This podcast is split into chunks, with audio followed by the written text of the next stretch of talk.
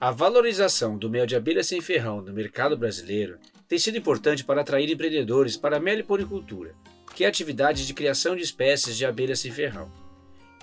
No entanto, também tem atraído pessoas mal intencionadas, que enganam o consumidor ao vender mel de abelhas africanizadas, as apis melíferas, como se fossem mel de abelha sem ferrão, que tem um preço mais elevado. Nós perguntamos ao biólogo Cristiano Menezes, da Embrapa Meio Ambiente, que cuidados devemos ter para não cair nesse tipo de golpe? Bom, e se a gente tem pouco mel de abelha sem ferrão no mercado formal, como que as pessoas podem é, não cair em arapucas, né? E não, não comprar mel falsificado ou mel de outras abelhas é, equivocadamente, né? A principal recomendação é o cuidado em relação ao preço, né? Geralmente mel de abelha sem ferrão tem um valor bem mais alto do que uh, o mel convencional.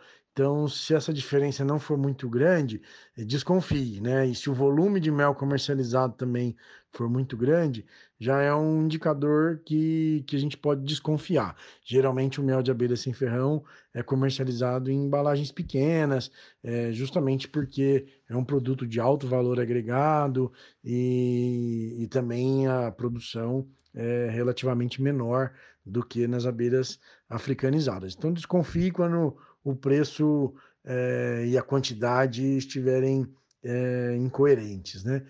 Um, sempre que possível, busque né, no mercado formal, quando conseguir encontrar. Hoje não é muito fácil, não está amplamente distribuído, mas em algumas redes de supermercado você já consegue encontrar.